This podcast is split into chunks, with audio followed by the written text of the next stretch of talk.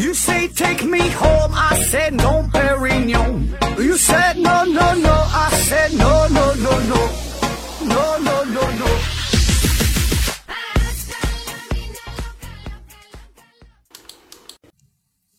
拼命探索，不计后果。欢迎您收听思考盒子。嗯、继续外星人事件这个系列啊。嗯、前几天呢，有一些胆子比较大的听友啊，通过微信向我咨询了那部电影的网址。呃，号称是中国硬核科幻的纲顶之作。呃，把这个农村扶贫工作和外星人这这俩事儿结合在一起啊。啊，上期节目这个纲顶之作这个“纲”还读错了，读成了“扛鼎之作”啊！感谢各位听友的指正。呃，也不知道这个您各位看了这部电影之后，这个心中是有何感想？呃，我估计你是啥也不敢想啊，看完之后就被震撼到了。这人们呢，普遍都会存在这种心理，就是越说它它不好看，越说没意思，然后越想看啊。这有兴趣的朋友可以自己在网上搜一下，叫《外星人事件》。呃，刘能主演的，就是真名叫王小利啊。乡村爱情里这个人，那如果实在找不着，可以加我的微信呐、我的微信号是思考盒子的拼音，思思考考和和子子的这个拼音，呃，注意拼错这发音。然后我把这个电影网址给你啊，嗯、另外呢，给我另外一档这个也也一档音音频节目叫西西弗斯 FM 啊，给他做一个广告，嗯、也是在喜马拉雅平台上这么一档音频节目。然后呢，专门是致力于回答听友的问题啊，叫西西弗斯 FM。呃，有任何问题呢，关于什么科学呀、伦理呀、艺术啊、情感呐、宗教啊、法律啊，就是都行啊，有啥问题都可以在这里边留言提问。你有什么不懂的、不会的，都可以问一问；有什么不开心的，都可以留言说一说啊，然后呢，让咱大伙儿开心开心。这个呢，是咱们公司目前为止回答听友问题的唯一的一个官方渠道啊，喜马拉雅平台搜索西西弗斯 FM 啊。那好了，下面呢正式开始今天的节目。呃，今天这个叫屠牛事件哈，屠牛，这个屠呢是屠杀的屠啊，屠屠杀牛啊，屠牛。大概的意思啊，就是说，在主要是美国哈，在一些农场里边，有一些奶牛啊，莫名其妙的死去，然后呢，牛的眼睛啊、舌头啊、一些器官呐、就被切掉了。呃，这个切口呢还非常的整齐，呃，不太像那种食肉动物给给咬伤的、咬死的啊。那么这个事儿是谁干的呢？很多人就去调查，研究半天也没研究明白，也没有哪个组织、哪个个人宣称对此事表示负责。然后最后实在没办法了，就找外星人背锅哈，说 说这些牛啊是外星人给杀的。这个呢就是呃外星人的屠牛事件。那么这到底是咋回事儿哈？背后到底是什么原因？你可以上网去搜去看啊，包括咱这 CCTV 呢也是专门讲过呃这方面的内容哈，网上都有，你一搜都能搜着屠牛事件，但是说呢都没能给出一个非常合理的解释，呃，可以说咱们这期节目这个是到目前为止吧，呃是最全面、最深入、最彻底的对于屠牛事件的一个解密啊，反正我是这么认为的啊，你就当真的听。那屠牛这个词儿啊，屠牛，咱们有一个类似的成语，咱叫解牛啊，庖丁解牛。呃，说有一个叫丁丁的厨师啊，这解解剖牛的手法非常的高超，非常熟练嘛，叫庖丁解牛。那老外的这个屠牛这个词儿呢，也是一个专门的词语啊。最早呢，这是出现在一八九七年啊，很早了，一百多年前。呃，这是在美国的堪萨斯州，说有一个叫汉密尔顿的人，他是说自己看到了非常神奇的一个景象，说有一个飞碟儿哈落在了农场里边，然后用这个高科技的高科技的武器把这牛啊给杀死了，然后这个飞碟就飞起来了，然后这头牛从这个飞碟下边儿，飞碟下边有的光柱嘛，从这个光柱啊就把牛给吸走了，吸走带带起来带带带飞了。那后来这事儿被证明是假的啊，就完全是他的臆想。汉密尔顿也公开承认了，纯纯就是编的一个故事。那虽然这个事儿是假的，但是屠牛事件这种说法，呃，却流传了下来。那屠牛这个词儿啊，也成为了一个专有的名词啊，屠牛。那在此之后，随着外星人目击事件的增加，呃，屠牛事件也是陆陆续续的时有报道。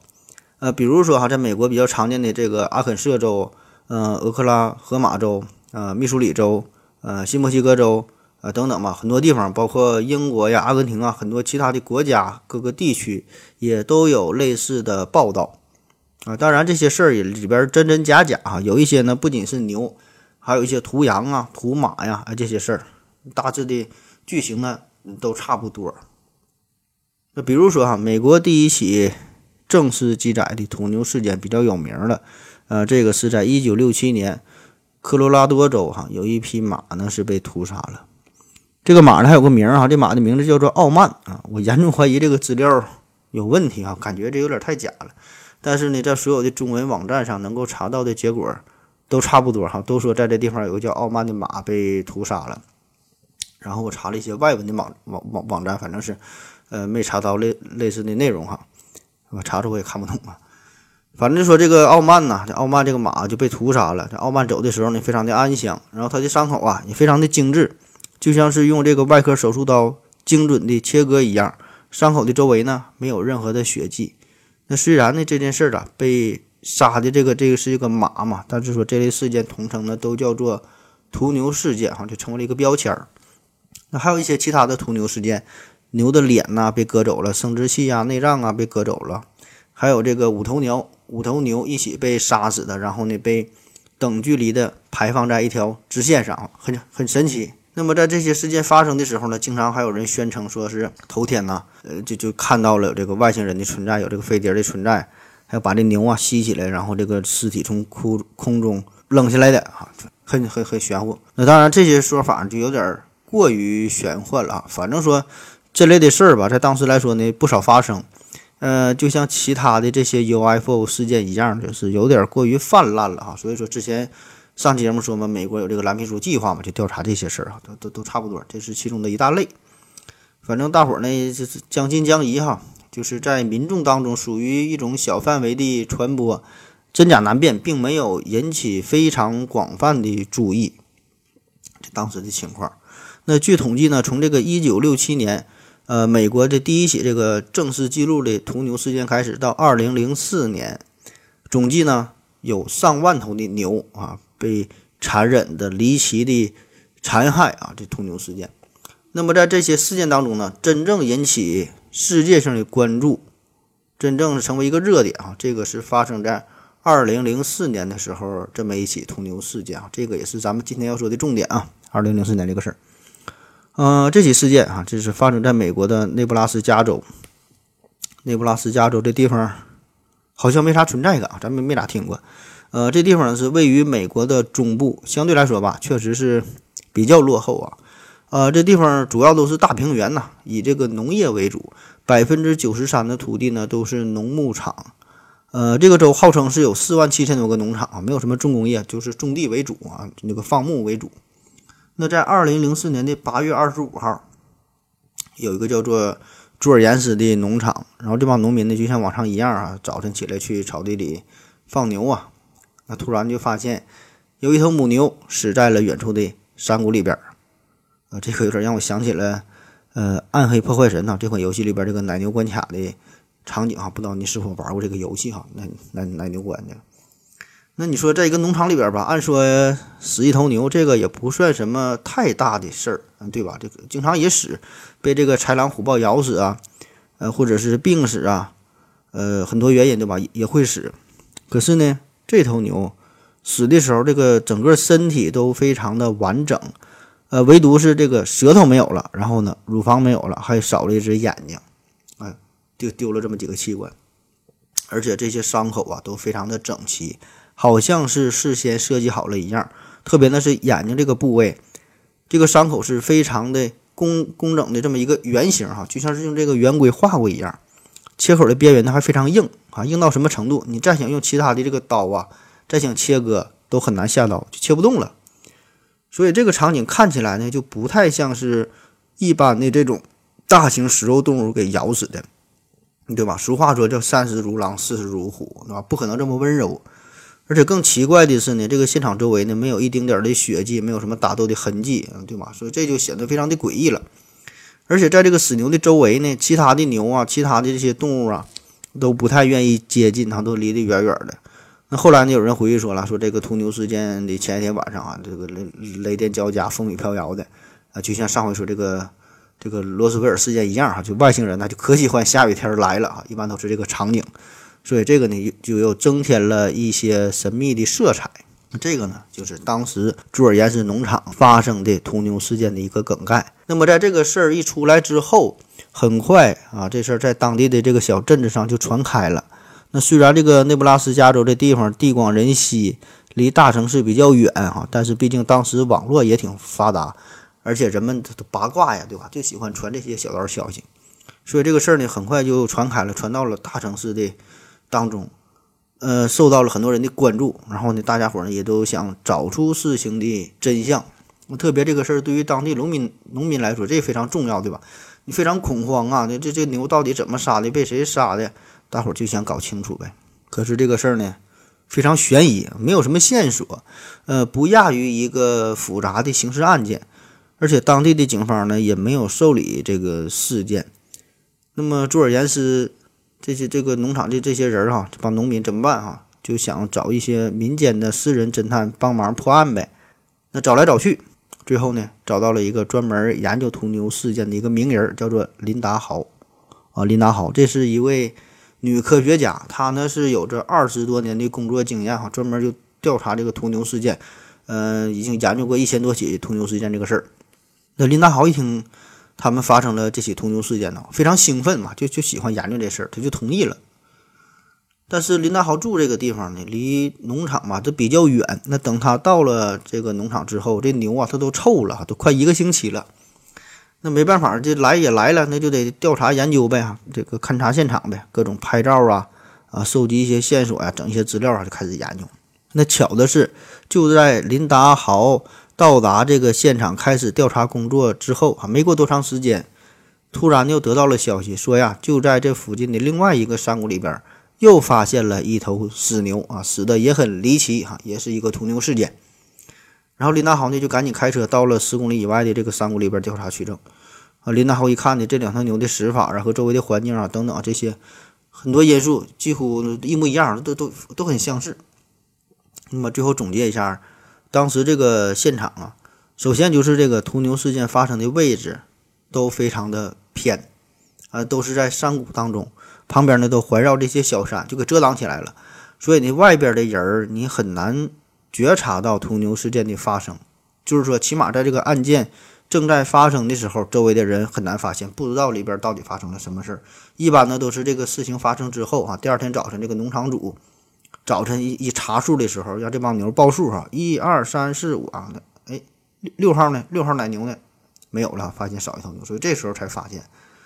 所以很多这个屠牛事件都是哈，就发生的地点都是非常的偏僻啊。当时案发当时是不被人们所注意到的哈，都事后才发现，这是一个特点。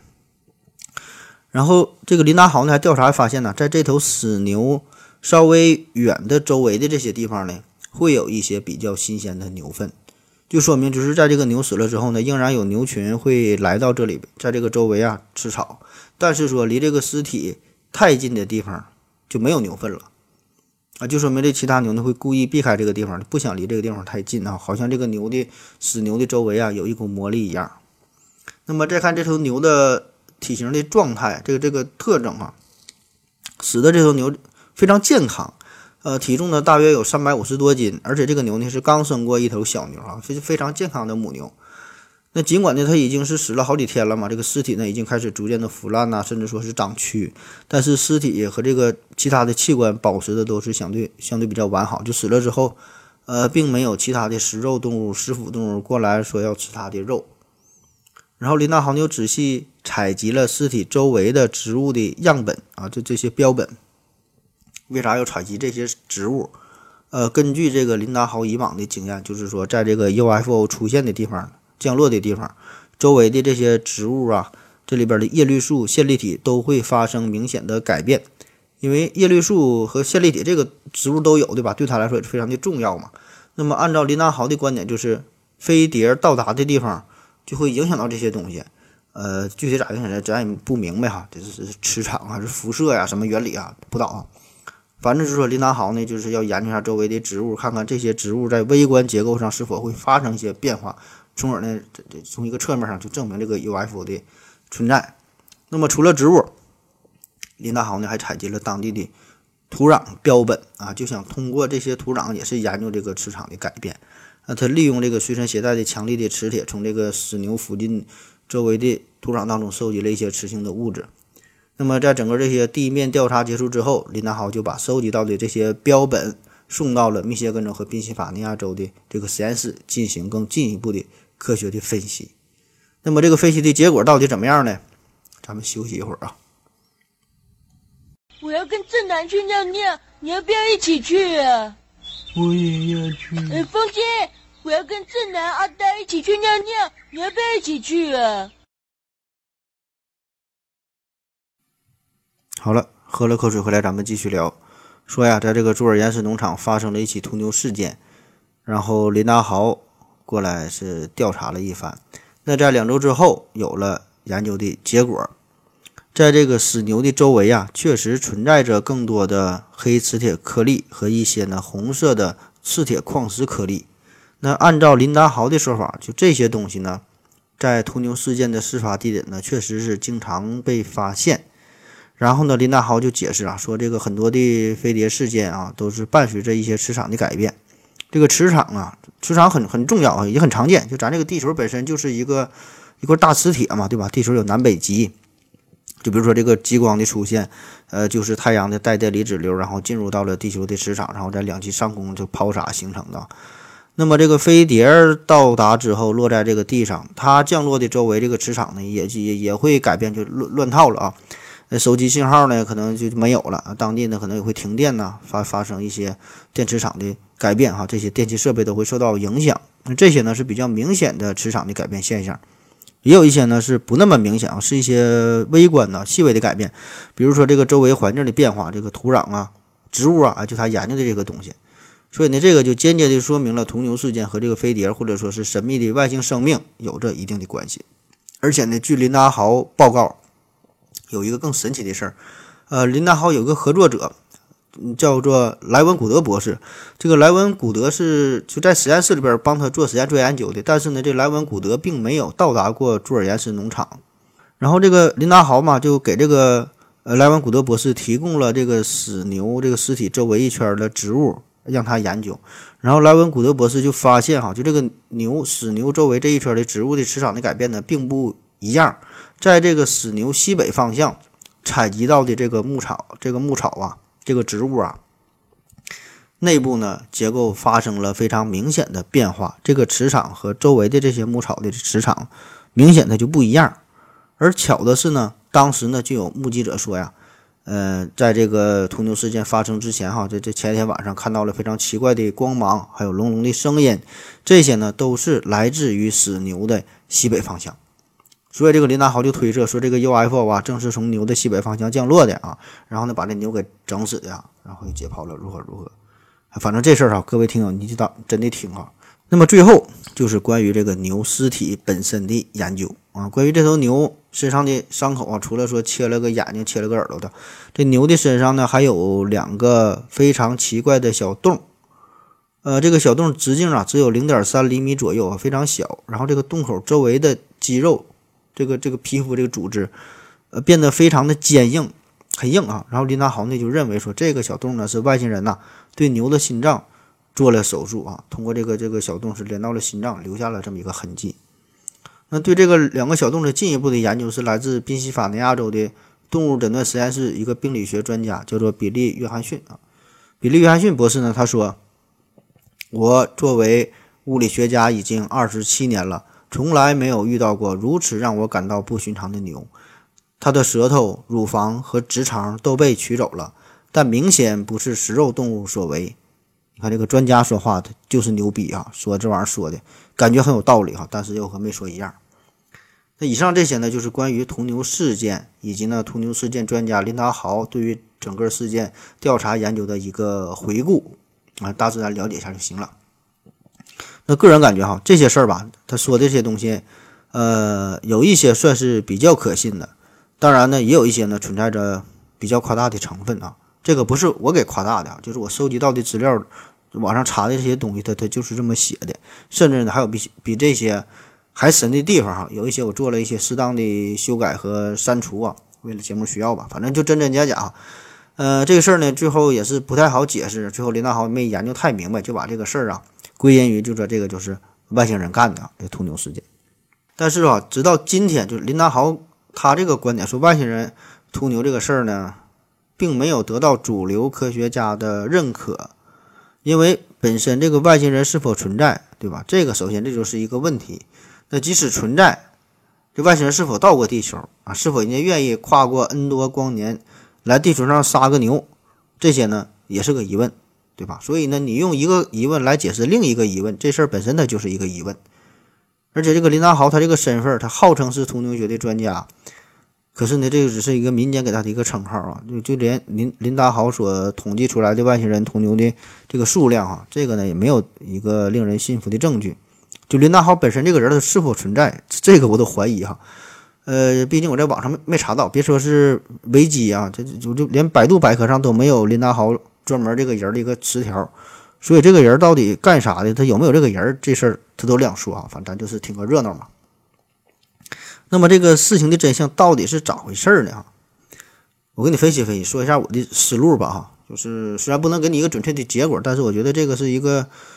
可以给你带来一个颠覆你既有观念的一种全新的一个一个思想啊，你就就就看看对不对？首先呢，这个屠牛事件，这是不是一个真实的存在啊？这个事儿呢，它本身就是打问号的。这个并不像之前说的这个罗斯威尔事件，嗯，起码呢，你在其他的一些搜索引擎上，在一些外网上还能找到这个词条，所以这个事儿我觉得还是比较真实，对吧？但是秃牛事件这个事儿，基本的就属于百度百科的水平啊，嗯，在其他地方。没有太多的信息，所以本身对这个事儿我是存疑的。那好了，假设我们说这个事儿，就算它是真实的，确实有屠牛事件，这个牛啊在在这个牧场当中神奇的失去啊，那么这个事儿是谁干的？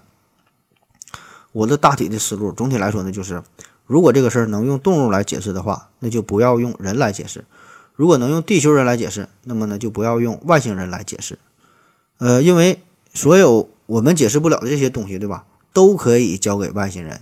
啊，就像是神存在一样，对吧？咱解释不了，最后都是说神干的，神是万能的，啊，可以超越人类的理解啊，什么都能做到，对吧？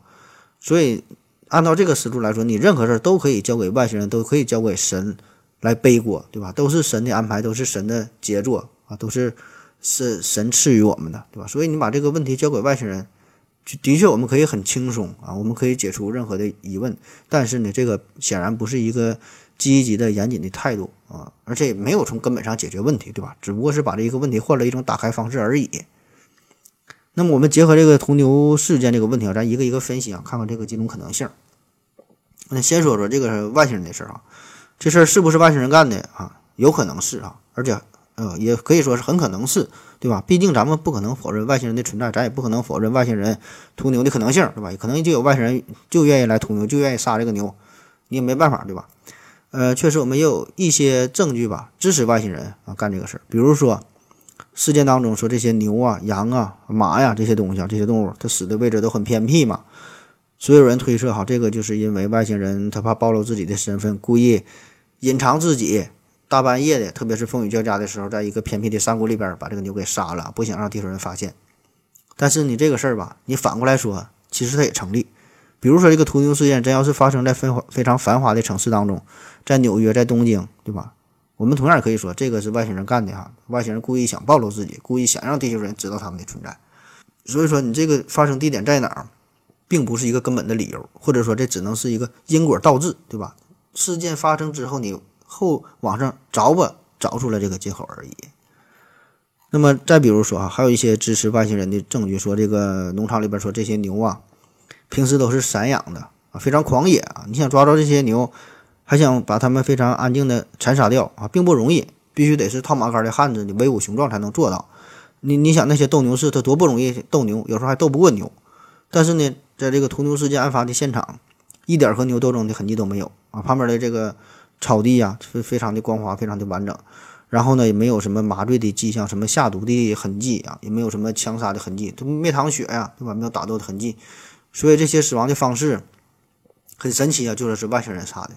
其实呢，这个也不是一个合理的理由，对吧？因为这个牛死亡方式有很多种，呃，有很多我们也可以可以去解解释的原因，对吧？比如说牛它自然的死亡，被冻死了啊，呃，人人为去电击电死了，或者是某种方式让这个牛啊窒息而死，对吧？总之，起码在地球人来说，咱也有一些方式可以让这个牛非常完好的死去，对吧？这个并不难，所以呢就没有理由非得去麻烦外星人干这个事儿。那还有人研究说这些牛的切口嘛，说这个切口非常的精准，像这个外科手术手术刀一样的这么切割精准完整哈。但是呢，这个呢，我觉得也不能算作是外星人的一个绝对的证据，因为地球人同样也可以做到这一点，对吧？比如说一个非常优秀的泌尿外科医生，那他也可以拿着手术刀去干这个事儿，对吧？他觉得无聊，偷偷摸摸给这牛给解剖了，人家手术功底还不错，还不错哈。但具体为啥这么做，这个可以再研究，对吧？首先就是人。地球人有这个能力，呃，那就行了，对吧？理由是啥？咱可以再研究。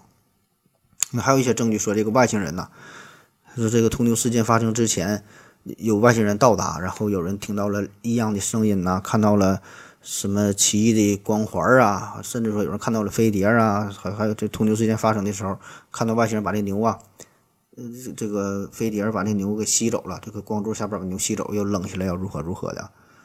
那么。这个说法如果确实是真的话，那当然是一个极为有力的证据，对吧？那外星人确实存在，都看到了，还说啥？但是说，我觉得呢，这些描述啊，这个说法可信度并不高啊，就像是很多 UFO 事件一样，嗯，目击者说看到如何如何了，最后呢，证明对吧？要么就是错觉，要么就是幻想，要么就是纯纯的瞪眼说瞎话，所以这个也不是一个非常有力的证据。那还有人研究这个事儿，说外星人为啥要抓牛啊？理由也很充分，说这个外星人嘛，和咱们人类并不是一个文明，对吧？他想到达地地球，想研究研究我们人类，就想得获取人类的 DNA 呀，对吧？研究嘛，那你抓人太明显了，对吧？抓人谁也不干呢，引起恐慌，就先抓牛啊，因为这牛和人这个基因的相似度还是比较高的，呃，能有将近百分之八十左右，所以先研究牛，而且这个。人类确实基因当中的有一些没太研究明白的基因啊，有一些所谓的垃圾基因，有人就推测了，这个呢其实就是在很早很早以前，外星人呢在人类基因当中偷偷植入了一些基因片段哈，就是咱们已经被跟踪了，早就被人研究了啊。那我觉得这个说法呢，这理由呢也不够充分，就是你真是有外星人，真想研究地球人，真想整点 DNA。那方法太多了，对吧？就很简单，你抽一管子牛的血就完事儿了呗。什么嘎眼睛、嘎耳朵、嘎人乳房，费不费劲啊？抽一管子血，或者提取点牛唾液里边提取一下，有这个口腔上皮细胞，或者薅一根牛毛，带个这个毛囊的，都可以提取 DNA，对吧？根本他不用屠牛，还杀人家干啥呀？对吧？而且他不用整牛啊，你抓个老鼠多简单，对吧？就完事儿了呗。而且老鼠和人的基因的相似度它更高，而且最主要是你抓老鼠，它没人管呢，对吧？没人在意啊。而且更进一步的话，你不用研究老鼠研究的，你想研究人，你就直接抓个活人，就不是说把人抓走了，提取他的这个细胞，整点人的精液，对吧？脱落的细胞都不复杂，对吧？你抓牛，你还抓这割人家耳朵，这事儿呢，反正我是不太理解啊。除非这个外星人就好这一口，就整个牛耳朵，拍个黄瓜，放点蒜末，放点辣椒油，凉拌吃了还行。那还有一些理由说这个。说这牛啊，除了身上这个刀伤这个切口非常完整啊，呃，很多牛呢，这个腿骨啊，什么肋骨啊，呃，也发生了粉碎性的骨折。说这个骨折呢，就是从高处从高空当中抛下来摔骨折了。那么这些牛这么重，怎么上的天呢？这个就是外星人呐，这个飞碟给它吸引起来，然后扔下来的啊，就侧面的推测说这个外星人所为。那么这种描述呢，我觉得。我也是挺怀疑哈，因为对于这些事件的描述来说，起初都没有提到骨折的事儿。我觉得都是呃为了证明外星人存在而刻意加上了这些戏份儿啊，说这个骨折的这事儿如何如何。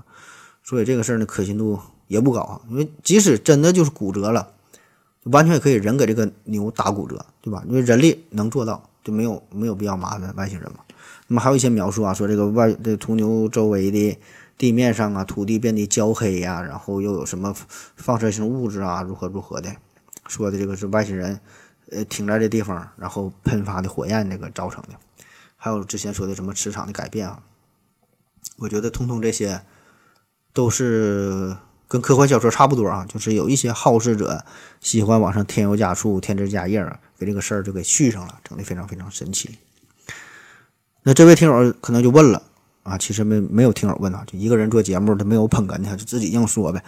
说这边听友就问了哈，说说主播，你这个思想有一定问题，对吧？你这个思想就有点叫德克萨斯神枪手这种逻辑错误。说啥意思？就是你会先射箭啊，先开枪，然后呢，你这你再往上画靶子，故意挑出对自己非常有利的一些证据啊，证据很多，一百个证据。里边呢有三十个对你有利的，你只挑选出三十个对你自己有利的证据，故意排除那些对你自己不利的证据，或者说直接否认那些证据，对吧？证据摆在面前你还不承认啊？当然你也可以这样理解哈，我我也无力反驳，我也不想去反驳，反正总之就是吧。首先呢，我并不否认外星人的存在啊，也不否认外星人屠牛的可能性啊，但是说只要咱有一丝希望，有一丝能力，就是说这个事儿地球人能够干。啊，地球人能做这个事儿，咱能屠牛，咱就不需要引入外星人这种解释啊？为啥这么说？哈，下面来重点了，咱继续说说，看看地球人能不能干这个事儿。呃，目前有一个非常主流的观点啊，说屠牛事件是谁干的？这个真凶其实就是美国军方。那么，首先在技术层面上，技术技术层面上，这些牛的尸体，这些切口，大多数都是非常锐利的，呃，这个锐器所致啊。那么，在这个牛生前呢？呃，他应该是遭到了类似于电击的攻击啊，身上非常完好嘛，被电死了。嗯，电死之后，然后再取出了眼睛，取出了内脏这些器官。那么这些操作呢，起码对于美军来说呢，这个很简单哈，不算个事儿。那么有听友就又问了哈，这个美军为什么要对母牛做出这种不可描述的行为呢？这个美军呐，从上世纪中叶开始，很长时间就进行了多次的核试验，扔原子弹啊。主要呢扔的地方呢就是在美国西部这个地区，那当时呢也没有什么严格的防控措施，结果呢就是大陆性季风季风啊就把这个大量的核辐射尘埃扩散到了美国中部、东部啊等等其他很多的地方。那为了避免造成不必要的恐慌，美国呢并没有对外公布核试验的真实情况。但是说呢你不公布啊你不说，并不代表这事儿不存在呀。所以呢，在接下来的几十年这么漫长的时间当中，美军呢随机选择了美国很多的这个这个牧场啊，从这个牧场当中呢又选出了很多的牛哈，对这些牛呢进行屠杀，然后取样，带走了一些器官作为研究的对象，呃，就想来监测一下这个核辐射的变化。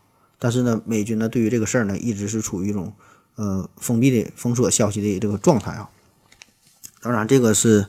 有着浓郁的这个阴谋论的思想啊，那还有一些类似的观点，就反正也是说这美国政府干的。原因呢，就像是比如说他们想研究一些生化武器呀，等等吧，就做了一些这个这个实验，有点像电影《X 档案》当中的那个故事一样，就你也分不清到底是外星人干的还是美国政府干的，非常的迷惑。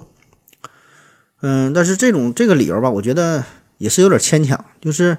真要是这个美国军方为了研究核实验这个影响啊，他有很多的办法。你可以直接在哪个州上边划一片军事管理区，对吧？你建造一个基地，你愿意咋研究咋研究，咋收集资料就咋收集资料呗，自己养养两个牛也行，对吧？没有必要去伤害这些农民的牛。如果你真想就偏要需要的这些牛，你直接花钱从他们手中买几头，不就完事儿了吗？没有必要整的这么神秘啊。然后还有还查到一些资料，说这个美国说有一些民间组织，就是发生了多起屠牛事件之后，这些民间组织啊自发的自己花钱，然后在很多这种屠牛事件多发的牧场当中安装了红外线的摄像机啊，进行全天候的监控啊。结果拍摄到啥了呢？就拍到了这个美军呐用这个无声的直升机在晚上的时候啊降临到牧场，然后用这个电击干死奶牛，然后从这奶牛身上。取走不同的部位，还拍到了。那这事儿呢，确实也存在理论上的可能啊。但是我觉得这事儿，这个美军疯了吧？这是这代价有点太大了。你想想，这个美国空军，然后开着阿帕奇，大半夜的到这个牧场里边把牛给电死，然后偷走牛的眼珠子，偷走牛的乳房，你这一来回，这不够油钱的，对吧？你直接花钱买两头牛就完事儿了呗。但是不管咋说哈，值得一提的就是，虽然。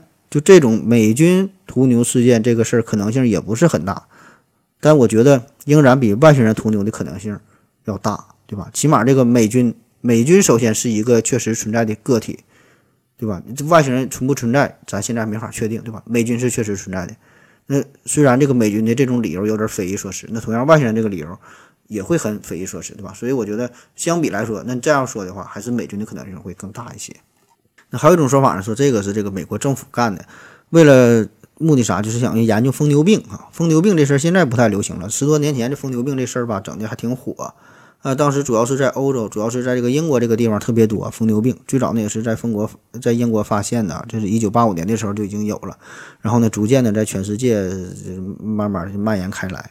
那有一个报道说呀，美国有一位农场主叫做汤姆米勒，他呢是生活在科罗拉多州。这个汤姆米勒他祖上三代人都是经营着农场，都养牛的。那么自从一九九九年开始啊，这汤姆米勒。就发现，在他的农场当中，每隔一段时间就会有这个牛意外的死去，啊，不是眼睛被取走了，就是舌头啊、耳朵啊就被取走了，很恐怖。感觉他家这个农场啊，有一股神秘的力量在操纵着哈，防不胜防，不知道怎么死的。而且这个下刀的这个手法非常的精准啊，都得是主任医师级别往上的。那这事儿呢，在当地就传开了啊，就说这个当地政府啊，派遣一些秘密的组织在屠牛，目的呢就是获取这些牛身上的标本，研究疯牛病啊，阻止这个疯牛病的扩散。那这个说法呢，我觉得也是有点牵强。你从这个时间上来说，它就对不上。疯牛病是一九八五年在英国发现的，但是屠牛事件很早呢就有记载了，对吧？咱之前说了，在一九六七年，在美国就有第一例的详细记载的这个屠牛事件，那么时间比它要早。而在美国本土第一例的疯牛病，这是在二零零三年才出现，对吧？所以你这个时间点这个对不上。那么这个同牛时间到底咋回事哈？我我再歇歇休息。我要跟正南去尿尿，你要不要一起去啊？我也要去。哎，风姐，我要跟正南、阿呆一起去尿尿，你要不要一起去啊？好了，尿了个尿回来，咱们继续聊。那还有一种解释啊，说屠牛事件这个事儿呢，也是地球人干的啊。谁呢？是一些宗教组织，有一些小规模的、默默无闻的一些不太成气候的，咱根本没听说过的一些非常小型的宗教群体啊，甚至说有一些是一些邪教哈。他们呢，有着比较神奇的、比较变态的、非常隐秘的一些祭祀活动啊，可能就喜欢割牛的舌头啊，挖牛的眼珠子。那这事儿呢，听起来可能有点奇葩，甚至说有点搞笑哈。但是嘛，我个人来说呢，还是挺认同这种说法，就是起码呢，这个是比外星人的解释要更加容易理解、更加容易接受，对吧？这只要地球人有能力去做嘛，对吧？咱就不用说不用找外星人去去去做这个事，让外星人来背锅啊。至于说这个背后的理由啊，一万个理由够不够啊？或者说我们因为找不到真正的理由，那再退一步说，就算是我们明确的知道了外星人的存在，同样哈，这件事儿，外星人和地球人都能做到的情况下。对吧？那么咱们连地球人的作案动机都没研究明白，你怎么可能去研究明白外星人的作案动机？对吧？凭什么说这个事儿就是外星人去做的呢？对吧？所以这个很大可能，可能确实就是一些宗教群体去干的。所以这个屠牛事件这个事儿的最核心的问题就是，咱地球人到底能不能做到的问题。那有一些兽医呢也在研究这个事儿啊。西班牙有一位。给斗牛看病的兽医叫做马丁内斯，他呢治疗受伤的斗牛有十多年的经验。那在他看到这个屠牛事件相关的报道之后，他就笑了，就说这事儿啊，这帮科学家整天就瞎研究什么磁场、飞碟、外星人，根本就不用麻烦外星人呢。他不用所谓的什么什么超自然能力啊，也不用美国军方，也不用什么找那些什么大神呐，这事儿我就能给你解决啊。不就是说在这个牛的身上。整个整个伤口嘛，然后不不出血嘛，挖眼睛、挖舌头这事儿啊，一点不复杂。呃，咱有一种非常古老的技术，叫做热烙刀。热呀，冷热的热，烙就就电烙下那个烙，热烙刀。兽医呢会经常用这个热烙刀给斗牛啊、赛马呀，哎做手术。那么这个工具啊很简单啊，也不用什么外界的能源，其实呢就是一个刀片啊，啊给它烧红了、加热了，能达到六七百度啊。然后呢用它呢来切割伤口的时候。非常安全，不但呢不会出血，伤口呢还非常的平整。哎，这个伤口啊，经过这么处理之后，就像是报道当中说的那个一模一样啊。切口周围非常硬，对吧？它一烫变形了、变质了，非常非常硬嘛。啊，这个也不算什么神奇的技术，已经在江湖上流传了好几十年了。那么既然这个技术上不成问题啊，那么这些邪教啊，这些人这这个作案动机是啥？马丁那时就说了，就有可能就是一些会使用热唠叨的这个邪教组织，呃，他们可能就想通过这种手段来向信徒们啊展示一些超自然的现象啊，就是让大伙儿洗脑呗啊，或者呢有一些祭祀的活动啊，这当然咱们传统当中的这个祭祀啊，咱都献个羊啊，或者献个猪头啊，献个这牛头啊，对吧？献这些东西。也许人家这个老外，人家这个邪教啊，这个神呐，就喜欢吃牛眼睛，就喜欢吃牛舌头，喜欢吃牛乳房之类的。这个反正咱也不知道。那还有一种解释呢，说这个屠牛这个技术，热唠叨热唠叨这个技术就被这个黑社会学会了。我我是黑社会的。那么当地的这个黑社会组织为了恐吓农户收保护费嘛，就把这个牛啊，就秘密的给整死了。或者呢，是为了这个恐吓农户，就是为了让这些农户以更加低廉的价格出售自己的土地，经常呢让这些牛非常离奇的死亡，制造出一种神秘恐怖的效果。所以当地农民他就不敢在这儿住了，就把这个地呀就卖给这个黑社会了啊。那排除以上这些原因，还有一种可能性，就也是人干的啊。谁干的？就是当地的农民自己干的，或者是当地的农场的其他的一些人。就是为了搞恶作剧啊，没有什么具体的目的，就是为了好玩啊。这个呢，确实也存在这种可能性，就是说技术上、技术层面上是可能的，对吧？那么就有可能会有一些人就干这个事儿啊。只要有只要有这种可能性，技术上存在，那就可能。那说完了外星人，说完了人哈，最后一种可能性就是动物干的，小动物干的。虽然咱们开篇通过介绍林达豪的这个调查，似乎呢排除了动物呃屠牛猎杀这些奶牛的可能性，但是这个美国联邦调查局给出的结果啊，就是食肉动物所为，所以这个事儿吧挺矛盾啊。毕竟这个美国联邦调查局这个在这些所有个人组织当中，人家是最具有权威性的。对吧？那按理说，美国联邦调查局给出的结论应该是最可信的啊，信源性最高啊，可靠性最高。可是呢，咱们又不得不怀疑这个 FBI 呢可能会故意隐藏一些东西。那毕竟呢，他是替政府说话，对吧？可能呢就会给政府的一些行为进行洗白啊。当然，这个背后咋回事啊？每个人理解不一样。咱咱看看这个 FBI 的调查，呃，美国科罗拉科罗拉多州的。参议员叫做弗洛伊德·哈尔。哈斯尔克哈斯克尔。哈哈斯克尔，行哈哈斯克尔吧叫，嗯，弗洛伊德哈斯克尔，他在一九七五年呢向这个美国联邦政府呢提出了请求啊，就让这个联邦调查局介入此事啊，帮他们调查调查。联邦调查局嘛，你研究咋回事儿啊？但是很遗憾，尽管这个科罗拉多州调查局已经在调查这个案件，但是最后呢，由于官方的说法是缺乏统一的指挥，而导致调调查失败。啊，我感觉就是人家懒呗，不爱管你这些屁事儿啊。那这个哈哈哈斯克尔啊，哈斯克尔他并不罢休，你你不帮调查那不行啊。他就写信呐，是说你当地农民呐都很害怕，对吧？都在伪伪装武装着自己啊，想要保护自己的家园，保护自己的牧场。嗯，所以呢，你们应该帮助帮助咱们干点事儿哈，要不然这慢慢慢再有人再被屠杀了吧？你屠牛慢慢变成屠人了，对吧？那你咋整啊？但是这个联邦调查局这局长就说了，我很遗憾的通知您，这些行为呢并没有违反联邦宪法，联邦调查局呢无权调查此事。啊，人家说法非常委婉啊，婉拒了。那本来以为这事儿吧就就不了了之了呗，但是呢。在一九七九年三月十四号的时候，呃，新墨西哥州的参议员啊，也是前阿波罗号的宇航员，叫做哈里森·斯密特，他呢发生了，呃，他因为在这个新墨西哥州，新墨西哥州这地方挺神秘啊，经常有这个飞碟事件啥都在这儿啊，呃，在他的这个州呢，也是发生了大规模的屠牛事件，这个斯密特呀，就要求联邦调查局再次介入调查，参与此事。这个斯密特首先作为州参议员，然后呢，还是曾经的宇航员。而且呢，他是第十二个踏上月球的人啊，就是还是很有影响力的。那无奈之下，这个美国联邦调查局呢，不得不对屠牛事件再次立项，再次进行专项的调查。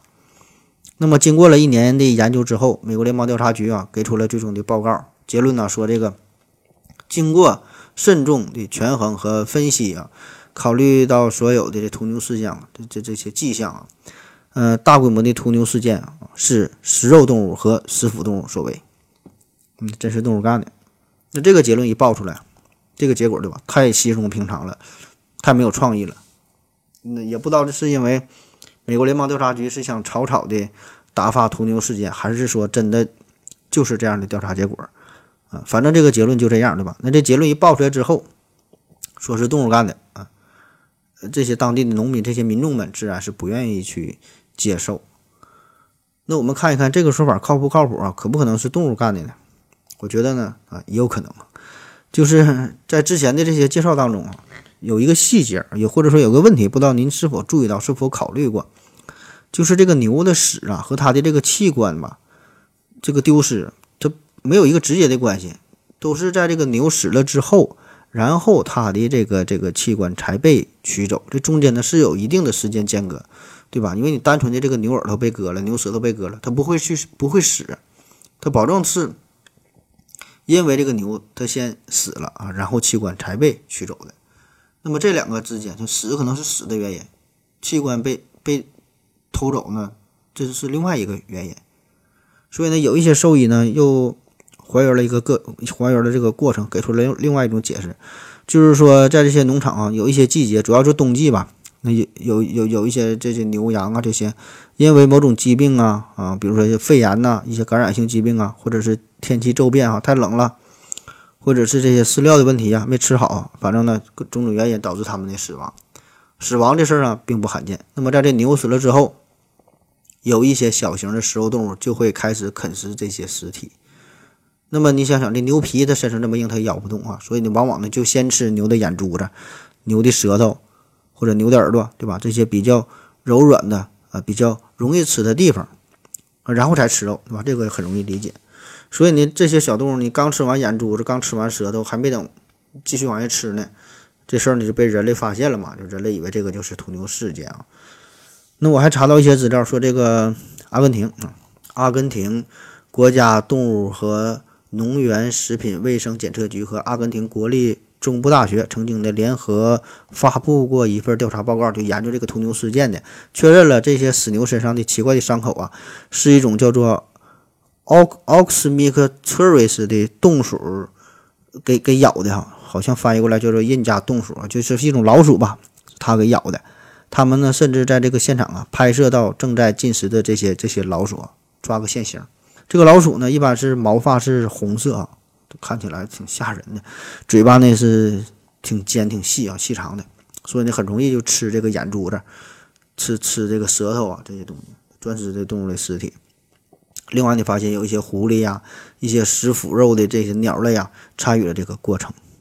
那通过观察呢，可以确认这些伤口，呃，是这些小动物啮咬所造成的啊，也不是什么锋利的手术刀，呃，留下的这个痕迹啊，也没有什么烧灼的工具的留下的痕迹。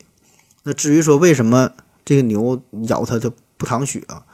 因为这个牛它已经死了嘛，对吧？它死了之后，血液逐渐逐渐开始凝固了。你再抠眼珠，它也不淌血。再加上当期天气的原因，可能比较寒冷吧，对吧？它冻成血豆腐了，自然的也没有新鲜血液的流出。所以这小动物它它它它在吃完也没有留下什么痕迹。这个呢也是一种解释。好了，以上这些呀，基本呢就是关于屠牛事件以及呢一些可能性的分析啊，从外星人到人再到小动物。那至于这个背后真正的原因到底是啥，这个呢就留给您自己去选择。那说完今天的故事吧，我觉得更多的是给咱们带来一些思考啊。这个有一个比较冷门的概念，叫做弗雷沃尔定律啊，也叫做低级优先原则。呃，你在网上很难搜到这个信息啊，叫弗雷沃尔定律啊。这啥意思？这个呢是美国一个经济学家叫做弗雷沃尔，他呢最先提出来的。嗯，他说了一个这么一个故事哈，也是为了便于理解吧。他说这弗雷沃尔他呢。呃，有个妻子，他的妻子呢是一个有洁癖的医生，然后呢有两个儿子，大儿子呢上大学是一个科幻迷，呃，小儿子呢上上初中啊，平时呢喜欢调皮捣蛋的，这是他的家庭。然后有一天呢，这个弗雷沃尔啊，在他的他家的这个厨房的窗台上发现了三颗老鼠屎，然后这三颗老鼠屎呢排成了一个近似于等边三角形的结构，看起来呢，哎，稍微有点意思哈。那他他就想这事儿到底是谁干的呢？是是家里人谁故意搞恶作剧啊，摆成这个呢，还是说这老鼠拉的屎呢？他就也想研究研究，然后呢就给家里边开了个会，想调查一下。然后他妻子就说呀，这事儿呢不是自己干的，本身他妻子对吧，一个女的，本身还有洁癖，看到老鼠了他都能吐出来，都挺害怕的。他他他媳妇说他不承认。然后他大儿子说呢，这事儿呢也不是自己干的啊。他说他大儿子他是科幻迷嘛，他大儿子就说了，这事儿啊，这有可能是外星人干的，外星人故意呀留下了一丝外星文明的这个这个痕迹啊，外星人干的。然后小儿子说了。小孩说：“那这事也不是我干的。平时我虽然喜欢调皮捣蛋，但是我只看着老鼠我也挺害怕的。这这可能就是老鼠自己拉的屎，恰好就排成了这么一个三角形嘛，也不算什么神奇的事儿。那么这个事件呢，就引发了弗雷沃尔一系列的思考，就是说这个事件的背后的真凶啊，有可能啊真是外星人啊，也可能是他的妻子，也可能是大儿子、小儿子，还有可能就是老鼠自己拉的。那理理论上都有可能，对吧？就这些个体呢，都有能力去完成这个事儿。”那么到底是谁干的，并不知道。但是说呢，咱们可以分析一下每个主体的这个行为的可能性啊。首先，这个外星人干的这个事儿可能性显然就最小，对吧？当然不可能完成，不可能完全去排除外星人干的可能性，但是说可能性最小，对吧？因为外星人存不存在不知道啊。他有有没有必要在你家故意整这么一个老鼠摆那个形？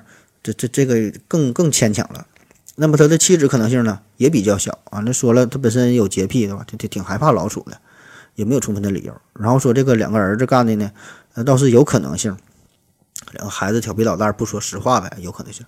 还有最后就是这个老鼠自己拉的，啊，也可能，对吧？老鼠拉个屎，恰好排成一个等边三角形，也不算什么特别神奇的事儿，对吧？因为它排成别的形，咱们总能呃找到一个就对于人类来说看似有意义的一个一个什么形状。所以呢，这个呢就叫做低级优先原则，就是说，首先考虑咱还是考虑这个。老鼠拉屎的可能性最大，它最低级啊，它能做到就不用，呃，选择更高级的这个智慧生命去完成这个事儿啊，低级优先啊。当然，这个并不是一个严格的定律，也不是什么什么法则啊，跟这个有点像奥卡姆剃刀原理一样，就是一种思维方式哈，并不是一个严格的法则。但是说，确实这个弗留尔定律呢，呃，的确是一种在分析问题的时候一种相对比较。理性客观的一个一个态度啊，就是咱们在考虑一个事件发生的种种的可能性大小的时候，咱就是列出所有的可能性哈，然后一是分析哪种可能性呢大小如何如何，对吧？然后需要注意的是啊，就是咱分析这个事件的时候，先不用考虑每个个体行为的动机，就是不用管他为什么去干，我们需要考虑的就是他是否有能力去干。啊，至于为什么，这个是后话，先看能不能。所以呢，用这个弗雷沃尔定律这个思路哈，咱们可以回看一下这个屠牛事件，也包括其他类似的很多这个 UFO 事件、外星人事件，很多问题呢也就很好理解了，对吧？就是先看这个事件，咱们地球人能不能去做到啊？当然，这个有一个更大的前提，就首先这个事件必须是真实存在的啊，因为有很多外星人事件根本它就是假的，这个不在咱们考虑范围范围之内。咱前提就是说这个事儿确实啊真实存在。啊，是发生过的，然后咱们说地球人能不能做到，对吧？咱地球人能做到，就不用归因于外星人啊。比如说这个外麦田怪圈，对吧？很神奇啊，但是说地球人咱也能画出来，所以呢，我觉得啊，这个它就不是外星人画的。所以你看很多类似的这个外星故事，关于外星文明的讲外星人的这个故事，科幻小说嘛，对吧？它这个前戏写的都很长啊，都各种铺垫。嗯，说是以什么玄幻的各种场景啊，如何如何复杂，如何如何神奇啊，不太不太像地球人所为呀，地球人干不这这这种事儿啊，就是为了增加故事的趣味性，引出这个外星人。其实归根到底就是在研究这个事儿，地球人能不能做到的问题，对吧？如果谁能真是展示出一个地球人无法做到的，同时呢又很明显是一个智慧生命的杰作，那么没啥说的，这必然就是外星人做的，对吧？比如说你在月亮上找出一个。边长是三四五，一个非常规则的矩形的一个直角三角形，对吧？在人类做不到，很明显就是这个就是外星人做的。所以起码到现在吧，对吧？咱们是没有找到一个这样非常直接的有力的一个证据，说这个是外星人的杰作的东西啊。要么这个事件本身很模糊，就造假；要么就这个事件，咱现在能发现这些事件，地球人可以做到啊，并不是神迹，所以呢就没法没有必要啊引入外星人。那么其实这个弗雷沃尔定律还可以更深入的往下思考一下，咱就说这个动物能做到吗？那么动物如果能做到的话，就没有必要，呃，引入人哈。动物能完成就让动物完成就够了啊。就像刚才说的这个三颗老鼠屎，对于老鼠来说，它它它拉个屎啊，排成三角形，排成一个等边三角形也能做到啊，对吧？那如果它真要是拉出来一个正十七边形，这个一般老鼠可能就拉不出来了，这可能咱就是一个，就得是他两个儿子去干那个恶作剧了啊，除非是高斯家的这个老鼠可能拉出一个正十七边形，这倒有可能啊。所以这个呢就叫做弗雷沃尔弗雷沃尔定律哈，这个原则哈，第一优先原则。好了，今天内容就这样吧，嗯，不知道您各位听了之后有啥感想哈？真真假假的，你就当真的听吧。感谢您的支持，谢谢大家，再见。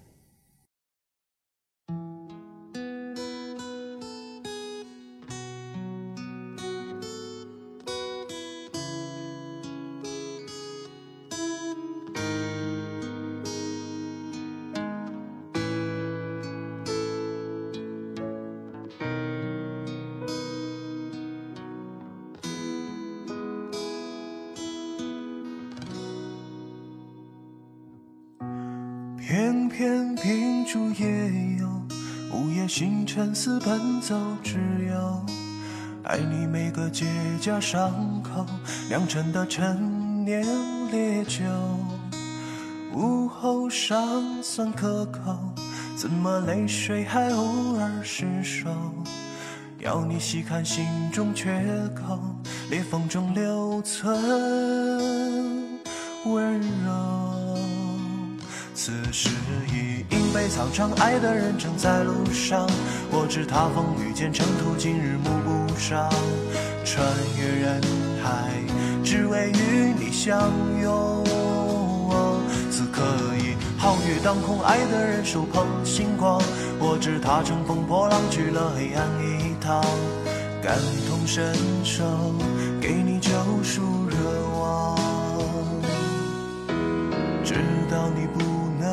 还要你感受，让星光加了一点彩虹，让樱花偷偷吻你额头，让世间美好与你环环相扣。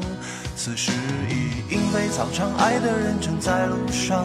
我知他风雨兼程途，今日暮不赏。穿越人海，只为与你相拥。此刻已皓月当空，爱的人手捧星光。我知他乘风破浪去了黑暗一趟，感同身受，给你救赎热望。此时已莺飞草长，爱的人正在路上。我知他风雨兼程途，今日暮不赏。穿越人海，只为与你相拥。此刻皓月当空，爱的人手捧星光。我知他乘风破浪去了黑暗一趟，感同身受，给你救赎热望。知道你不能，还要你感受，让星光加了一点彩虹。当樱花开得纷纷扬扬，当世间美好与你环环相哦。